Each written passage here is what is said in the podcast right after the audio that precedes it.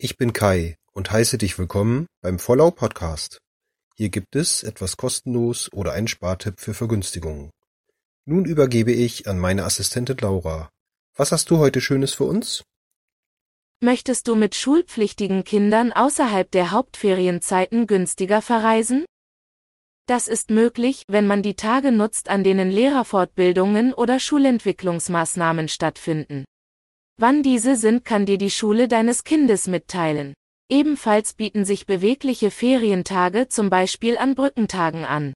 Auch Feiertage können sich dafür gut eignen. Helfen kann dir die Internetseite https feiertage brückentage feriende Kai hat auch diesen Tipp schon genutzt und konnte so viel Geld sparen. Schönen Urlaub. Dankeschön, Laura. Habt ihr noch einen Tipp für mich? So schreibt mir gerne eine E-Mail an vorlau.gmx.de. Tschüss, bis zur nächsten Folge.